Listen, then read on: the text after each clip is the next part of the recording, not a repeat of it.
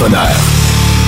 Véro, courant entrepreneur, c'est quoi? Notre mission, vous faire découvrir le talent entrepreneurial de la région du Bas-Saint-Laurent à travers le Québec. Si on réussit à convaincre ne serait-ce qu'une personne à se lancer en entreprise, on va pouvoir se dire mission accomplie. On va vous faire découvrir différents volets de l'entrepreneuriat, que ce soit le financement, l'innovation, l'immigration et l'entrepreneuriat au féminin. Euh, ils doivent respecter des budgets. Nous, on est moins cher un peu qu'une agence à Québec ou à Montréal. Fait que c'est sûr que quand ils ont un bon service, ben, c'est plus facile de rester dans le coin. Euh, je un gin aux algues, euh, c'est intéressant pour quelqu'un du Québec, mais apparemment que les Japonais aussi trouvent ça intéressant. Ben oui. Donc maintenant, on est dans, dans quelques pays, euh, dans quelques pays en Europe, en Suisse, en Allemagne, Danemark, France. On, on va rentrer aux États-Unis bientôt. On, on veut que les gens s'approprient le produit Ouais.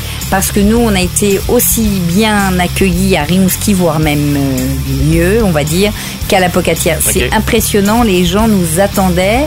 C'est écrit dans le ciel que pour les maisons funéraires, il va y avoir euh, une ubé- ubérisation qui va arriver aussi. Là, il me répond, non, non, Windsor in England. Oh boy!